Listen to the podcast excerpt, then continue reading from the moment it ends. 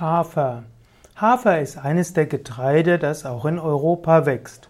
Hafer ist insbesondere ein beliebtes Futtergetreide für Pferde und Haferflocken sind ein wichtiger Bestandteil des Müslis, insbesondere des Bircher Benner Müslis.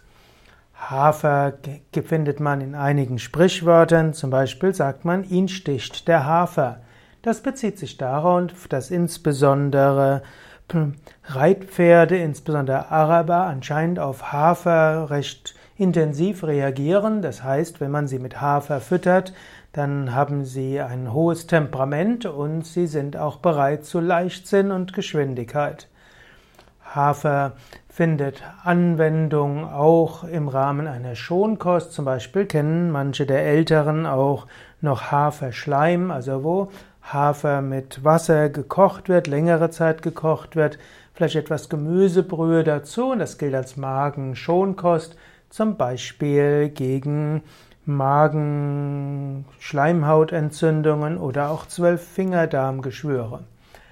Hafer soll auch eine diuretische, harntreibende Wirkung haben. Hafer soll auch helfen, einen Harnsäureblutspiegel zu senken. Es gibt auch Haferextrakt, der in verschiedenen, ja auch Naturheilpräparaten verwendet wird. Es gibt auch in der Homöopathie Hafer, denn es heißt, dass Hafer eben temperamentvoll macht und so wird in der Homöopathie werden Haferpräparate angewendet bei Schlaflosigkeit und Nervenschwäche.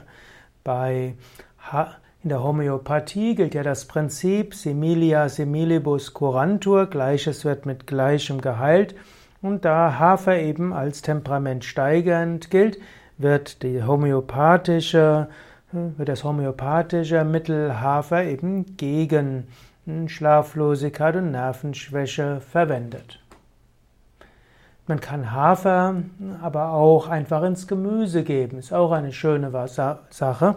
Du kochst zum Beispiel das Gemüse in einer Wok bzw. brätst das ganz sanft mit wenig Fett, ein bisschen Wasser vielleicht und zum Schluss gibst du etwas weiche Haferflocken dazu und das gibt dem Ganzen einen besonderen Biss und lässt es besonders gut schmecken.